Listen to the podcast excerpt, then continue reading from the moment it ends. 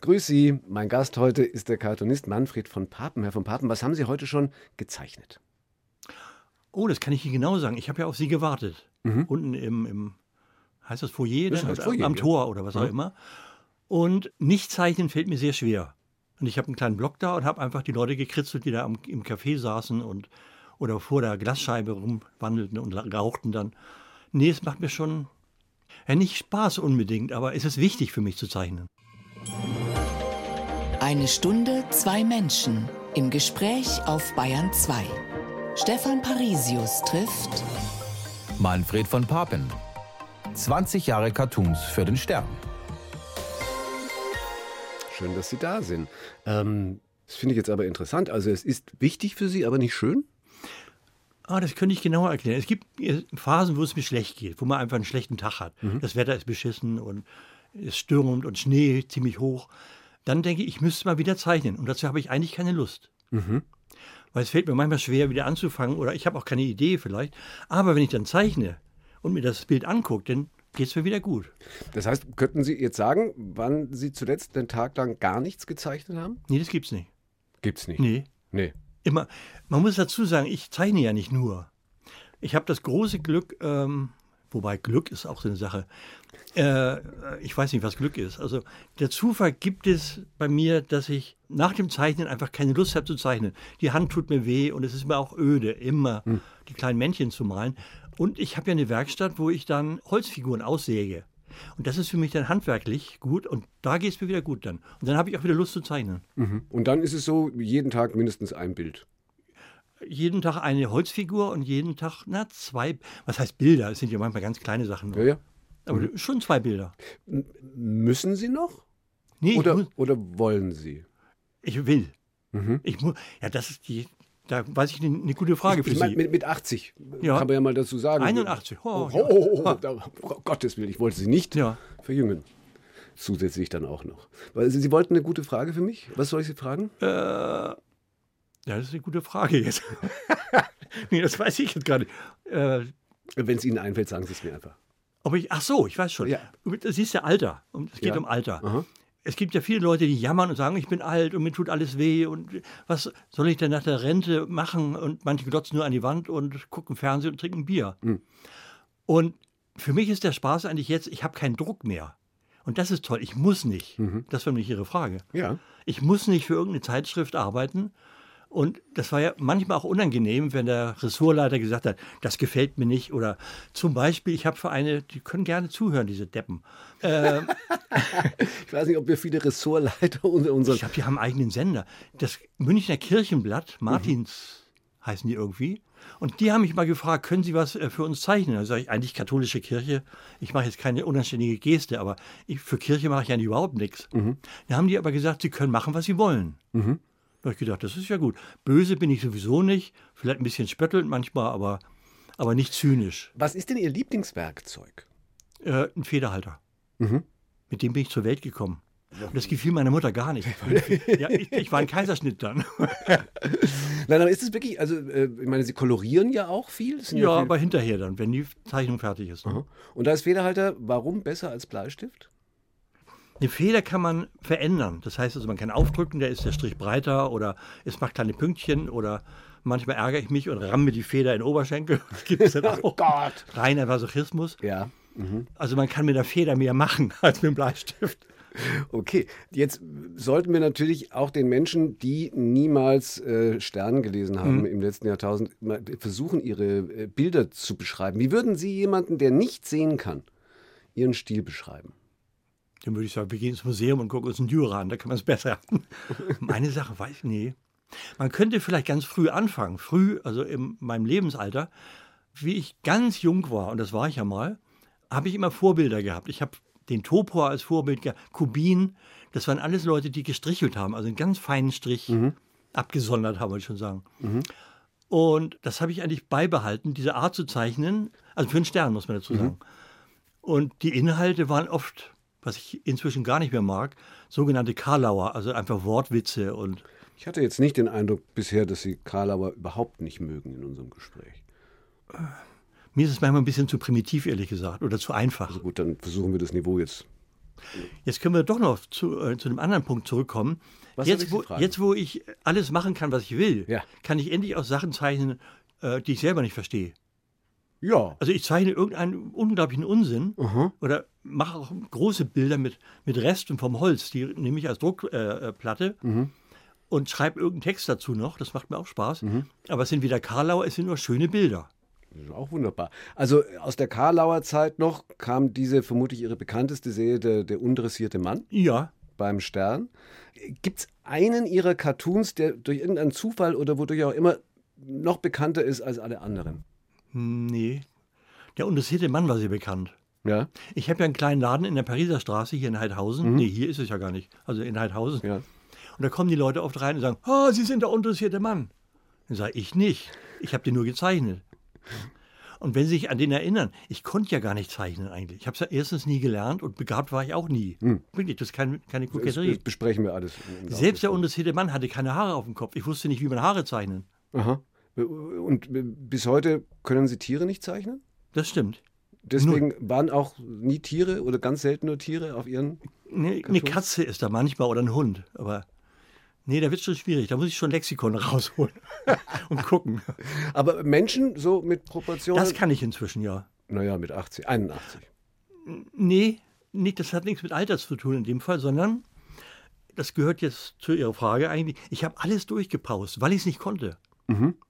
Also ich habe sogar Paul Klee einfach für den Postkarten durchgepaust, dann das Blatt Papier oder das Transparentpapier umgedreht und durchgerubbelt. Und das habe ich im Stern auch jahrelang gemacht. Deswegen hasse ich die Bilder auch im Stern. Die sind alle nach Fotos. So, und inzwischen machen Sie aber Originale. Inzwischen kann ich es. Gut. Ich habe es durch Durchpausen gelernt. Und ein bisschen auch geübt. Jetzt dann mit 81. Ja. Ja, ja, okay. Kriegen wir jetzt noch ein Bild von Ihnen beschrieben oder nicht? Also wir haben ein paar auf unserer Website auch. Ja, das reicht Unter aber auch. bayern2.de. Ähm, Ich kann meine Bilder nicht beschreiben, sonst könnte ich ja einen Roman schreiben. Und, na gut. nein, einen Roman oder eine Erzählung. Na gut. Sie jetzt zeichnen hilft auch nicht nochmal. Also dann unter bayern2.de. Zu Gast bei Stefan Parisius. Manfred von Papen hat das Zeichnen nie gelernt. Also Jahrgang 1942 dann, wenn jetzt 81? 42, ja. Weil es gibt unterschiedliche Angaben. Mal, mal sind sie Jahrgang 40, mal sind sie Jahrgang 43. Ich war sogar schon mal neu- äh, 1935 Jahrgang, Jahrgang. okay. Dann wäre ich aber uralt. Da- Das, das sind sie so auf gar keinen Fall. Erste Erinnerungen Wie, an was? an die Welt? An die Welt? Ja, die war immer rund. Das haben sie aber äh, als Das Kind ich- nicht so wahrgenommen wahrscheinlich. Nee, als Kind nimmt man wenig wahr. Aber was das Zeichnen angeht, ähm, mein Vater war in. nee, war genau. Gleich, gleich. Ich könnte jetzt auf meine Mutter fluchen und sagen, die hat mich verprügelt. Das ist, was ich wahrgenommen habe. Aha. Siehst du, und deswegen wird man Karikaturist. Man wird geprügelt und als Kind merkt man es ja gar nicht so. Die prügelt schon, aber man denkt, das ist normal. Haben Sie den Krieg gemerkt als Kind? Nee, bloß die Auswirkungen in Hamburg. Mhm. Also, dass das ein Viertel Rotenburgs Org war völlig platt, platt und flach. Mhm. Das weiß ich schon noch. Aber mehr nicht. Also kein, kein Krieg, also keine Bomben, die runterfielen. Jetzt wissen wir schon, dass die Mutter sie geprügelt hat. Äh, Der Vater war nicht da. Erst. Der war in Russi ja, das gehört dazu. Der war in russischer Kriegsgefangenschaft und kam 1955 wieder. Er war der allerletzte, den Adenauer rausgeholt hat. Und der hatte natürlich keine Ahnung von Kunst oder von neuzeitlichen Künstlern. Und der war in einer Paul Klee-Ausstellung, das weiß ich noch, und kam wieder mit Postkarten und hat auf seine reaktionäre Art gesagt, das kann doch jeder, das kann doch jeder. Das stimmte natürlich nicht. Aber ich habe gedacht, wenn das jeder kann, dann kann ich das aber auch. Das heißt, äh, ja, in was waren Sie denn dann gut in der Schule, wenn Sie in Zeichnen schlecht waren? In Schreiben, also in, in, in Deutsch, so heißt es. Ja, da war ich gut. Ich habe einfach sehr viel Fantasie. Fantasie hatte ich schon, aber ich konnte es nicht ausdrücken in Zeichnung. Das, in Zeichnung war ich so, so gut wie jedes andere Kind auch, also normal. Dann, pass mal auf, aber dann habe ich die Zeichnung durchgepaust, was ich vorhin schon gesagt habe. Also einfach Paul Klee durchgepaust, umgedreht, das Papier durchgeruppelt und dann mit Dingsfarbe angemalt. Und die ganzen Tanten, die keine Männer hatten, weil die waren ja alle irgendwie bei Stalin, Stalingrad äh, geblieben, die haben gesagt, der ist ja so begabt, der Kleine, der ist so, der kann ja richtig sein. Sieht ja aus wie Paul Klee. Und mein Leben, ist, ein, mein Leben ist eine Lüge. Ich hab, doch, Herr von Papen. ich habe immer so getan, als wenn ich das machen könnte. Das konnte ich ja gar nicht. Dafür haben Sie es aber sehr erfolgreich gemacht. Aber alles auf Schummeln. Naja, bei Ihrem Namen haben Sie ja auch geschummelt. Sie haben gerade vorhin auch nochmal gesagt, Sie hören ja vom Papen eigentlich gar nicht so gerne. Ne? Ja, sagen Sie Meier zu mir. Nein, Papan ist ja auch der Künstlername. Ja. Aber, aber es hat ja auch durchaus Gründe, die mit dem Namen zu tun haben, dass Sie den Namen nicht so gerne hören. ja, das wollte ich nicht so. Ne? Ja. Herr Franz von Papen war, der war kein Nazi, aber was heißt das schon? Also der war ein aktiver Mitläufer. Das war der letzte Reichskanzler. Genau, Franz vor, von Papen, der war. Botschafter in der Türkei vorher und Haben Sie den noch erlebt? Haben Sie ihn äh, wahrgenommen? Den habe ich tatsächlich wahrgenommen. Da war mein Vater schon da, da war ich also 13 oder 14. Mhm. Und da kam ein älterer Herr mit einem weißen kleinen Schnauzer rein, also nicht Schnauzerhund, sondern auf der Oberlippe, Mhm. mit einem kleinen Stöckchen, setzte sich in einen Sessel und plauderte irgendwas, was ich aber nicht verstanden habe. Also, also gesehen habe ich ihn schon, kennengelernt ist übertrieben. Mhm. Aber diese Umbenennung war dann durchaus ein bewusstes sich abgrenzen von der Familie. Ja, ich habe gedacht, wenn von Papen oder Witzen steht, dann vergeht einem das Lachen. nee, das wollte ich nicht. Okay. Und man muss dazu sagen, ich gehöre zu dieser albernen Dings da, 68er, also da war ich in Berlin. Und da gab es ja immer so die, die Information, wir ziehen alle nach Frankreich, hier ist doch alles frei. Dicker Kapitalismus und Ausbeutung und so weiter. Wir gehen alle nach Frankreich, kaufen uns da irgendwie in einem Bauernhaus. Und da habe ich gedacht, Papen in Frankreich? Nee, aber Papin. Oh, Papin. Ah, das ist doch schön. oh Papin. Ja. Aber, wunderbar. Deswegen ist Ihnen auch die Lou Douillon Ja, genau. äh, so, so wunderbar. Aber daher kam das. Ich habe gedacht, Papin. Papin, alles klar. Besser als. Schon klar. Buchhändler gelernt? Richtig gelernt, bis zum bitteren Ende. Ja. Mm, Als solcher auch gearbeitet? In Auslieferungen dann. Also ich bin von Hamburg nach Berlin gegangen. Da hatte ich natürlich keine Möglichkeit, irgendwie einen Job zu kriegen. Und dann bin ich in irgendeine äh, Auslieferfirma von Hansa und Surkamp gegangen und habe Bücher ausgeliefert. Also einfach im Keller Bücher eingepackt und ausgefahren dann an die Buchhandlung. Mhm. Aber so richtig als Buchhändler nicht. Nee, nie, also nie, nie eine eigene Buchhandlung oder. Und, und dann in Berlin äh, Requisiteur? Ja. Jetzt muss ich selber grinsen, weil äh, ich bin einfach zur Schaubühne gegangen und habe gefragt, kann man hier irgendwie arbeiten? Da hat der Weifenbach, glaube ich, damals gesagt, was können Sie denn? habe ich gesagt, nichts. Und der Weifenbach hat gesagt, wenn Sie nichts können, sind Sie richtig gut bei uns. und äh, dann habe ich Requisite gemacht, mühsam, weil ich habe nie ein Auto gefahren. Mit dem Fahrrad die Requisiten in den Tröderläden gekauft. Also insgesamt eher ein Handwerker. In, in, in, in Ja. vielerlei Hinsicht. Ja. Äh, wie nahe waren Sie dann dieser Studentenbewegung in den 60er Jahren in Berlin? Also intellektuell habe ich nichts begriffen. Da war ich wieder ein richtiger Mitläufer. Habe gedacht, wenn die da alle rennen und Steine gegen Springer schmeißen, das ist sicher richtig und habe dann auch Steine geschmissen. Gegen Springer geschmissen. Ja, ja. Okay. In der Kochstraße, das weiß ich noch. Einmal war ich übrigens der Einzige. Das heißt, da gab es einen Aufruf, Demonstration gegen Springer an der Mauer. Und da habe ich gedacht, gut, setze ich mir einen Helm auf, radel da hin. Und da war ich der Einzige, das war Ostern. Das war abgebrochen, das Ganze. Und dann stand ich da an der Mauer und habe gedacht, wie peinlich. Aber immerhin. Und Sie haben damals schon Fahrradhelme gehabt? Ich glaube ja. Ah, das waren Bauhelme. Weil in der Schaubühne haben wir auch. Ah, okay. Und die, die waren eher aus Schutz vor den, Die waren den Schutz-. Schutzhelme, ja. Schutzhelme vor den Gummiknüppeln, okay. Klingt Also- aber auch komisch. Schutz, ja, doch, Ja, auf dem Bau. Ja, ja, ja, klar. die heißen so, ne? Die heißen, glaube ich, so. Zu Gast bei Stefan Parisius. Manfred von Papen, alias Papan. Alias Papa. Ne? Hm, bitte? Alias Papa. Alias Als. Vorname Alias. Also Alias, ja. Hallo Alias, Klingt dich. wie Adidas. Also das haben wir schon geklärt, äh, Ja. wann und wie aus Manfred von Papen Papan wurde. Wie hat die Familie reagiert? Aber die waren ja wahrscheinlich nicht es gab keine Familie. Die war Gott sei Dank hinüber. Sie haben aber Geschwister. Ja, ich hatte einen Bruder. Ja. Das heißt, wenn der Bruder tot ist, hat man den immer noch eigentlich, ne? Es kommt darauf an, wie man zu ihm steht dann. Aber war da Ihr Bruder schon tot, Äh, als Sie sich umbenannt haben? nee, nee, der ist. Nee, das, das ist schwierig zu sagen. Mein Bruder hat meine Zeichnung nie gemocht. Er hat gesagt, du kannst gar nicht zeichnen und lass es doch einfach, mach was anderes. Und nee, mein Bruder ist vor drei Jahren, glaube ich, gestorben, sehr alt geworden. Ja, und umbenannt haben Sie sich ja eben schon zu Beginn Ihrer. Also selbst mein Vater hat es noch mitbekommen. Na gesagt, also, deswegen, ja. Mitbekommen schon, aber, Aber nicht gut gefunden wahrscheinlich. überhaupt nicht. Ich soll es lassen einfach. Das ist einfach schlechte Zeichnung. Mhm. Ja, ich meinte jetzt das mit dem Namen, nicht das mit dem Ach so, nee, das war dann glaube ich ziemlich wurscht. Das war ihm wurscht. Ja. Okay. Wann und wie ist aus Ja. dem Requisiteur ein Cartoonist geworden?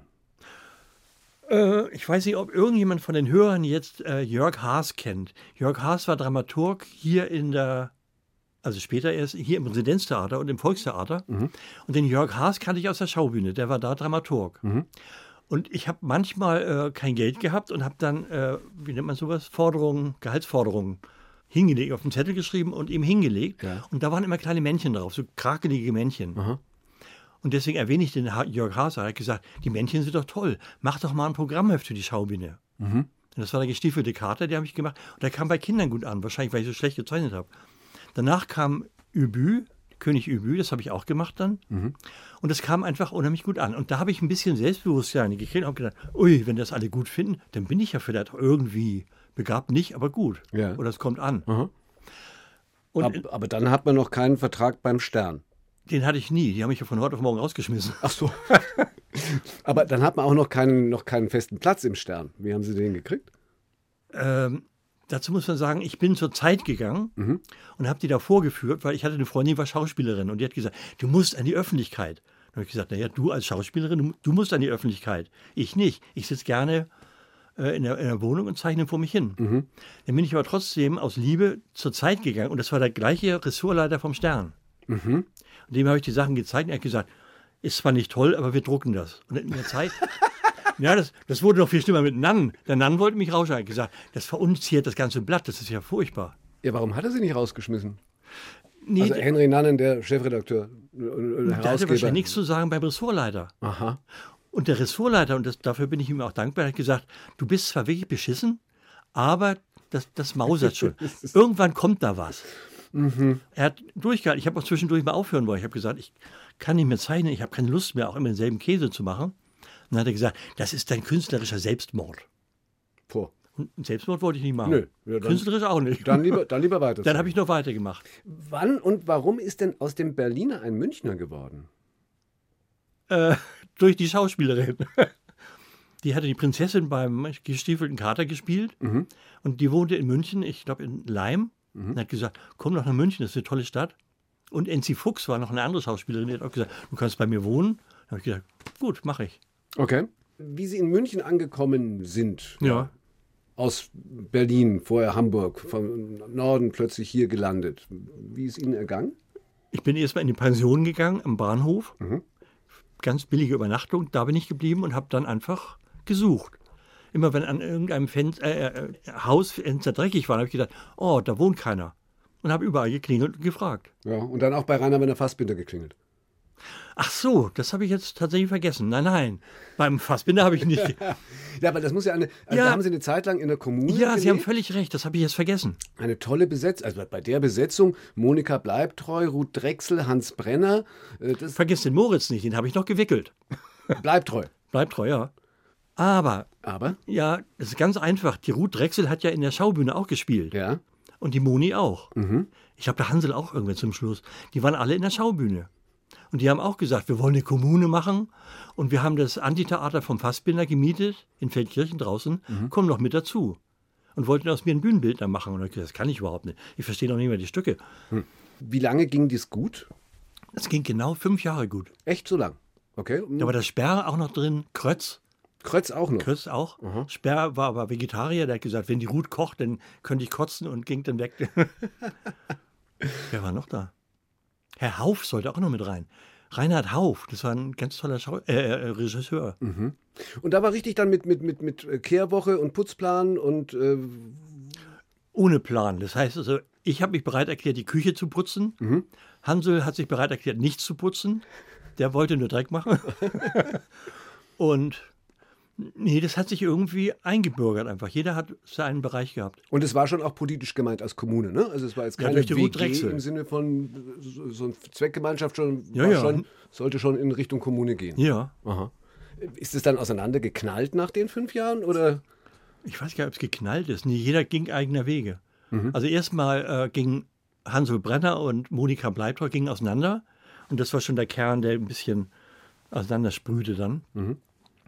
Nee, und dann habe ich noch alleine in einem, in einem Haus in Feldkirchen gewohnt mit der Kati. Und dann hatte ich da auch keine Lust mehr. Ich wollte irgendwie nach München rein, dann ist. nicht auf dem Land da versauern. Gut, und wenn Sie aber dann äh, Küche putzen soweit geübt hatten und da dann im Stoff waren, dann war das wahrscheinlich auch der Ausgangspunkt für Ihre äh, Zusammenarbeit mit Alfred Biolek bei seinen Kochbüchern. I- Ja. Hm. Nee, gut. Nee, die Frage ist zwar nett gemacht. Die Frage, Versuch einfach. War ein guter Versuch. Ja, gut. Ich weiß gar nicht, wo ich den, den, äh, den Alfred kennengelernt habe. Keine Ahnung. Irgendwie hat sich mal ergeben.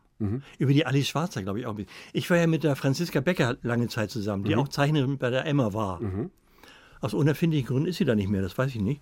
Auf jeden Fall war die Alice mit dem Alfred befreundet. Und über die Alice habe ich den Alfred kennengelernt dann.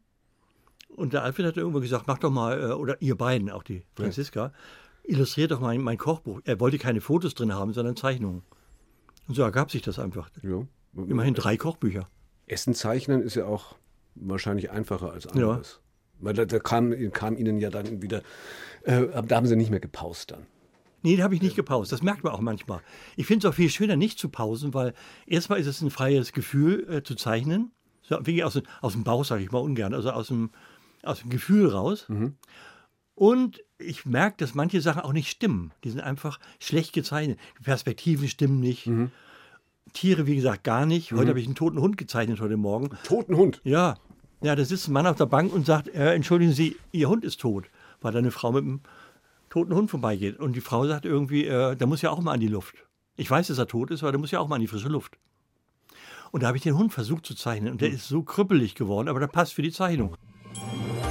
1 zu 1. Der Talk auf Bayern 2.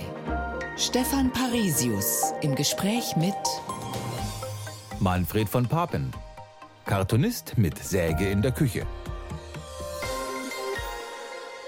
Papan. Das sind drei Sägen. Drei Sägen. Ja.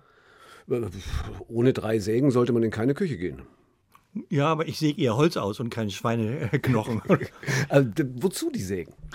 für die Holzobjekte, die ich mache. Also mein ganzer Laden ist ja voll mit kleinen Holzobjekten. Und die säge ich aus Sperrholz aus. Jetzt die Frage, warum drei? Dankeschön. Warum drei? Eine gute Frage, danke. äh, die erste Säge ist eine Uraltsäge aus Köln noch. Und die ist kaputt. Oh, Damit konnte ich ganz feine, also selbst eine ganz kleine Bananenschale aussägen oder kleine Kinder. Die funktioniert nicht und da ich die aber vor, ich glaube vor 30 Jahren gekauft habe, die kann ich auch nicht mehr reparieren lassen. Ja, es gibt ein neues Gesetz, aber ich glaube, das geht nicht mehr. ja, gut. Also die erste Säge, also wichtig, weil sie nicht mehr funktioniert. Genau. Die zweite? Die zweite, da hat ein Freund von mir gesagt, du, ich habe auf dem Flohmarkt eine Säge gekauft, die kannst du sicher gut gebrauchen. Das ist ein Monster, da kann ich nur irgendwie große Flächen aussägen, aber keine kleinen Bananen. Und da ist das Sägeblatt irgendwie auch kaputt inzwischen. Und jetzt mache ich was ganz altmodisches, das kennen Sie sicher auch aus der Schule noch. Wir durften doch im Werkunterricht sägen Ja. mit einer Laubsäge. Und genau das mache ich auch, wie früher, ganz altmodisch mit einer Laubsäge. Und da kann ich viel feiner arbeiten auch und säge mir auch keine Finger ab. Das ist nämlich auch tröstlich. Auf alle Fälle. Aber bei der Maschine hatte ich jetzt, das ist auch eine Sache von Alter. Ich habe natürlich jetzt mehr Schiss als früher. Ich habe Angst, Treppen runterzugehen. Ich habe Angst, mit dem Finger abzusägen bei einer Säge.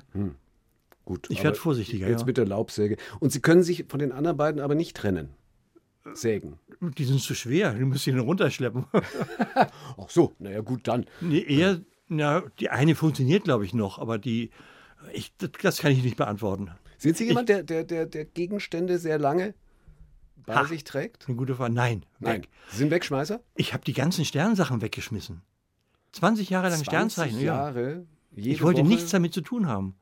Das war meine Vergangenheit. Deswegen rede ich ungern eigentlich von meiner Vergangenheit oder Kindheit. Okay. Ich habe damit nichts zu tun. Ich bin jetzt ein erwachsener alter Sack irgendwie und lebe jetzt.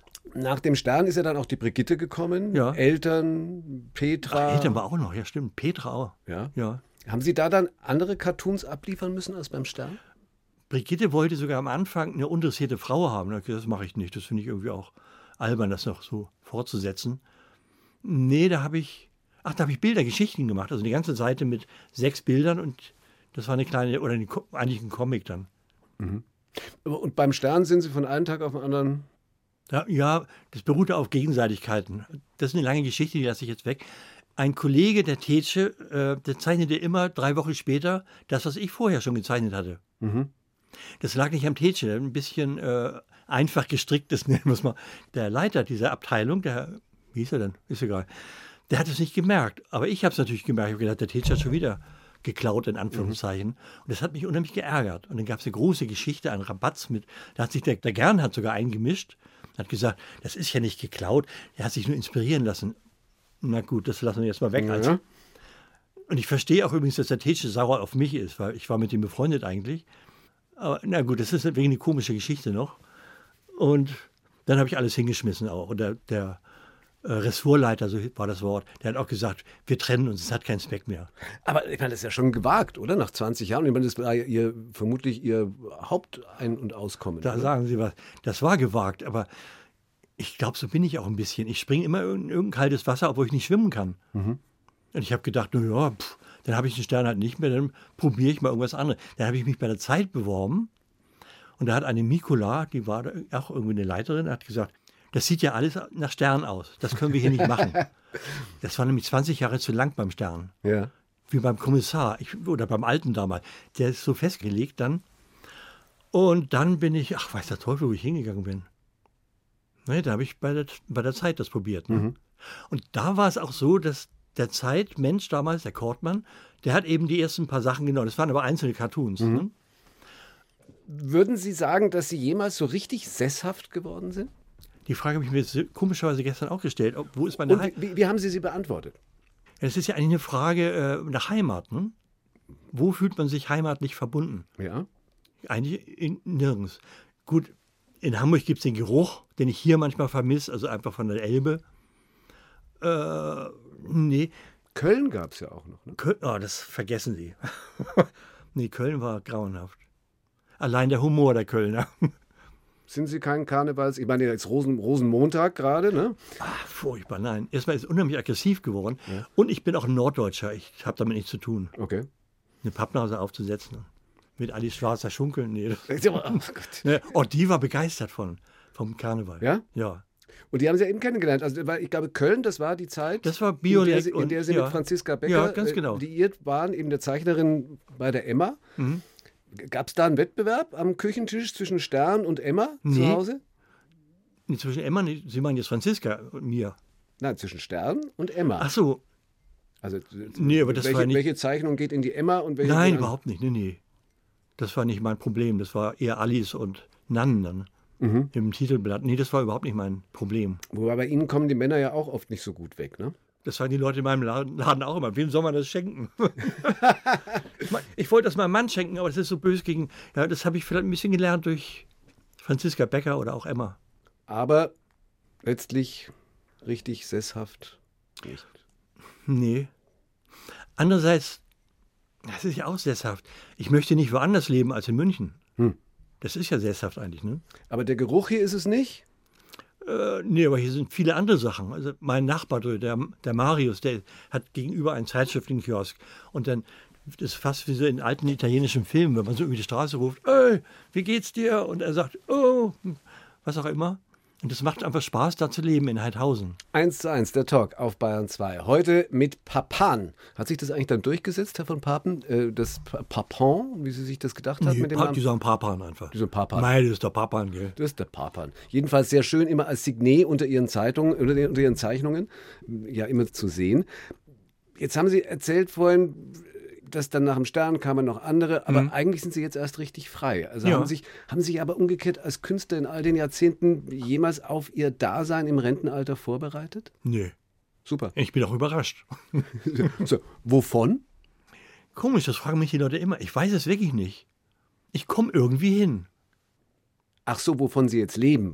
Okay, so. Ach so, ne, ich mein- ich, ich meinte, wovon Sie überrascht sind. Weil Sie doch gesagt haben, Sie sind überrascht von Ihrem Leben als Rentner. Ja, aber erstens war ich überrascht, dass ich überhaupt eine Rente kriege. Ja. Das sind äh, 650 Euro. Mhm. Und dann, äh, was gibt's denn noch? Achso, die Rente kommt natürlich dann. Mhm. Damit kriege ich die Miete ungefähr hin. Und dann im Laden kommen so ein paar kleine Sachen. Ich verkaufe ja manchmal Objekte und dann kaufe ich abends ein Brot. Ja. Über den Laden und über Heidhausen wollten wir ein bisschen sprechen, weil es ist so, Sie haben wahrscheinlich jetzt ja, Gentrifizierung in der Praxis äh, erlebt. Wie lange sind Sie in Heidhausen? Oh, insgesamt 50 Jahre schon. Oh ja. Also mit Unterbrechung Köln, aber Haben Sie ja eine Menge gesehen, wie sich das Viertel verändert hat. Und wie? Deswegen wollte ich damals auch aus München wieder raus. Das wurde alles so schick, da überall, jedes dritte Geschäft war ein Friseur. Und Aber den Laden, was den Laden angeht, Das ist ja auch, dass sie überhaupt in den Laden ziehen mussten, in Anführungszeichen, ist ja auch Ergebnis von Gentrifizierung, oder? Soll ich kurz erzählen, wie das zustande kam? Ja. Ich muss ein bisschen aufpassen, dass ich da nicht jemand reinlege. Äh, ich hatte einen Kaminkehrer, einen unglaublich netten, zuvorkommenden Kaminkehrer. Der hat meine alten Wohnung, wo ich rausgeflogen bin, weil das Haus verkauft wurde, hahaha. Gentrifizierung. Ja, ganz genau. Äh, dem habe ich mein Leid geklagt, der prüfte immer die Leitung oder die Gas. Und dem habe ich mein Leid geklagt. Der heißt ja noch Trost. Das ist toll. Hartmut Trost, ein wunderbarer Kaminkehrer. Und der hat gesagt, du, das ist kein Problem. Ich habe ein Büro in der gleichen Straße, in der Pariser Straße. Da kannst du die Hälfte von meinem Dings haben. Jetzt habe ich vorne den Laden und der Hartmut sitzt nebenan und hat sein Büro. Toll. Und wir verstehen uns einfach gut und wechseln uns auch ab. Und Zeichner und Kaminkehrer, Kaminkehrer kann immer mal einen Zeichner brauchen und Ja. der Zeichner einen Kaminkehrer. Ganz genau. Äh, Wir würden von einer Win-Win-Situation sprechen. Ja, aber Sie könnten jetzt noch fragen, ich habe eine Frage für Sie. Ja, bitte. Warum haben Sie überhaupt einen Laden? Warum haben Sie eigentlich überhaupt einen Laden? Auf die Frage habe ich gewartet. Ja. Und zwar seit einer Stunde schon. Ich habe ja vorhin erwähnt Franziska Becker. Und Franziska. Mhm. Ihre langjährige Partnerin, ja, Zeichnerin Die hatte Emma. Depression und zwar aus dem einfachen Grund, die hat mir gejammert bei Interview, hat gesagt, ich sitze immer alleine in der Wohnung, ich habe überhaupt keinen Kontakt nach draußen, ich gehe zwar ins Café mal, Mhm. aber ich sehe ja keine Menschen. Und da habe ich auch gedacht, was ich jetzt gedacht habe, das sage ich jetzt aber nicht, Dominus, weil man, sie kann ja sich einen Laden mieten. Ja. Und aus dem gleichen Grund habe ich das mich gemacht. Aha. Ich wollte immer was mit Leuten zu tun haben. Und es ist wunderbar. Es kommt jeden Tag, manchmal gar keiner, aber es kommen Aber Leute. ist es nicht ein komisches Gefühl, da im Schaufenster zu sitzen praktisch? Nee, das habe ich früher. Da saß ich in der Trogerstraße im Schaufenster tatsächlich. Nein, nein, jetzt ist es ein richtiger kleiner Raum, da sitze ich im Hintergrund und zeichne oder mal die Holzfiguren an zum Beispiel. Aber also man kommt sich nicht komisch bei vor, wenn einem da ständig Leute durch Schaufenster Ich schauen. komme mir sowieso komisch vor. Von Geburt an. da, davon leben Sie ja. Ja, ja, von Geburt an. Letztlich. Da kam ich mir schon komisch vor. So, jetzt haben wir die Rente durch, die Miete durch, 650 Euro, wie wir jetzt wissen. doch noch mal zum Laden. Und ich liebe das auch, wenn zum Beispiel zum Hals rausgeht. Es kommen manchmal Leute rein, wo ich denke, ich könnte die umbringen. Aber das macht den Reiz auch aus. Das heißt auch Emotionen. Das heißt, ich merke auch, dass ich manchmal sauer bin auf bestimmte Leute und frage mich dann, warum bin ich eigentlich auf denen sauer? Zum Beispiel kommt Freitagabend immer ein Mensch rein, der steht mitten im Laden, ist wahrscheinlich sehr einsam, nehme ich an, und macht immer nur, ja, ja, ja, ja, fleißig sind Sie, ja, ja. Und dann sage ich, Herr, sowieso, ich weiß den Namen gar nicht, ich mache jetzt den Laden zu. Dann sagt er, ja, ja, machen Sie nur. Dann sage ich, Entschuldigung, Sie stehen aber drin und dann bin ich draußen. ja, ja. Und das ist einfach dann auch komisch. Ja, Und das verwerte ich dann auch vielleicht für ein Buch oder. ja, ja. Wie viele Bücher haben Sie gemacht? Die Frage ich auch, aber 50 Stück. 50. Ja, ich wollte Sie mich fragen, wie viel haben Sie schon interviewt? Mehr. Mehr, das Ja, ich. aber Ja, so ein Interview geht auch schneller als ein Buch. Äh, 50? Äh, ja, ungefähr. Und da, ja gut, da kommt ja auch noch mal, kommt ja auch noch mal was rein. Nee. Null. Sie verschenken die, Sie verkaufen die nicht? Das wird verramscht. Nach einem halben Jahr wird es verramscht. Ja. Beim Biolek, da habe ich ein bisschen was verdient. Das war, lief auch lange, aber ich habe vor kurzem ein Buch gemacht im Lappran Verlag, das hieß, kann man Stoffhasen braten und wenn, wie lange? Ja. Das war ein Kochbuch, logischerweise. Gute Frage eigentlich. Kann man Stoffhasen braten und wenn ja, wie lange? Ja, kann man. Gut. Ja. Mhm. Er schmeckt nicht mehr sehr. Oder je nachdem, mit was er gefüllt war. So, und dafür wollten Sie gerade erzählen, haben Sie gar kein Geld gekriegt.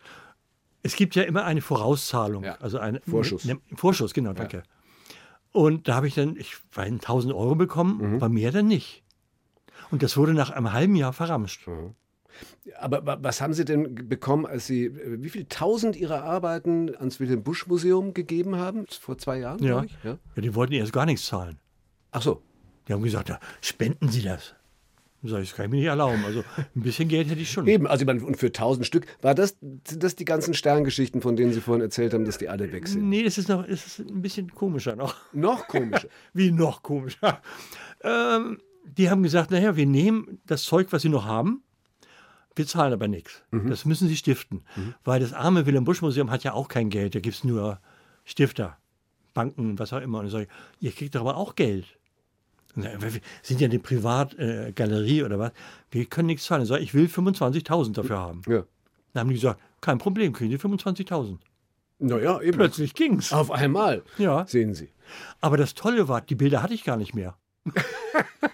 Weil die hatten Sie schon mal Die, verkauft. oder? nein, nein, die Sternsachen waren alle im, im Container. Ja. Ich habe die wirklich alle entsorgt. Von interessierten Männern hatte ich noch ein paar. Aber die Frau Liebenow vom äh, Wilhelm Busch Museum, die musste noch zu irgendeiner Zeichnerin zum Tegernsee und wollte am nächsten Tag wiederkommen. Ich gedacht, ah, wenn die am nächsten Tag jetzt wiederkommt, ho, dann suche ich ganz schnell die schönsten Sachen noch aus den Mappen raus, die sie haben wollte. Und jetzt habe ich immerhin ja 100 noch Wo ist dieses Wilhelm Busch Museum? in Hannover. In Hannover. Wie stehen Sie zu Wilhelm Busch? Der ist genial Ja? gewesen, oder? Ja, ja. nee, ist schon toll Wäre wär gewesen. eine Art Vorbild vielleicht auch gewesen. Nee, der war immer ein Vorbild für Franziska, komischerweise, die fromme Helene. Nee, Vorbilder habe ich, kann ich zwar sagen, welche, aber die kennt keine Sau. Vielleicht gibt es eine Sau, die das kennt. Äh, und zwar gibt es einen Engländer, der heißt Glenn Baxter. Zeichnet grauenhaft, ganz, als wenn er so alte Kinderbuchillustrationen auch durchgepaust hat. Deswegen ist er mir so nahe. Und der macht Witze, die versteht keiner. Da steht dann bloß, ein Holländer kocht eine Gulaschsuppe und da ist ein Bild, wo alles explodiert. Also es sind keine richtigen Witze, es sind schöne Kunstwerke auch. Also er malt mit Buntstift auf Leinwand. Haben Sie eine Zeichnung jetzt von den übrigen, die Sie noch haben, von denen Sie sich nie trennen würden? Ja, deswegen habe ich die ja auch. Welche? Das sind auch die neueren. Jetzt nicht 100, sagen Sie eine. Eine? Oh, wüsste ich jetzt nicht. Aber gibt es sicher, das ist sicher was dabei. wo ich da- Das behalte ich, das möchte ich behalten. Aber können Sie jetzt nicht sagen, was? Nee, es sind so viele, weil ich jeden Tag was mache. Ja, klar. Ja, wollen wir Sie auch nicht länger aufhalten. Aber heute haben Sie ja schon. Müssen Sie nachher noch? Es gibt einen Kalender, der heißt Rabenkalender beim Haffmann. Und die bringen den jedes Jahr raus. Das ist ein Abreißkalender. Und da habe ich mal was hingeschickt und die Tine Haff hat gesagt, wir drucken das gern, aber zahlen tun wir nichts. Ja. Das ist auch so ein War, Objekt. war jetzt nicht direkt eine Antwort auf meine Frage. Äh, doch, Oh, das macht immer einen kleinen Bogen. Aber weil es irgendwie ganz schön ist, im Kalender zu sein, habe ich gesagt, Tine, ich schicke dir morgen, äh, 20, ich glaube 20 habe ich gemacht. Und da setze ich mich hin und kritzel ganz schnelle Sachen hin. Okay. Und die habe ich gemacht heute, zwei Stück.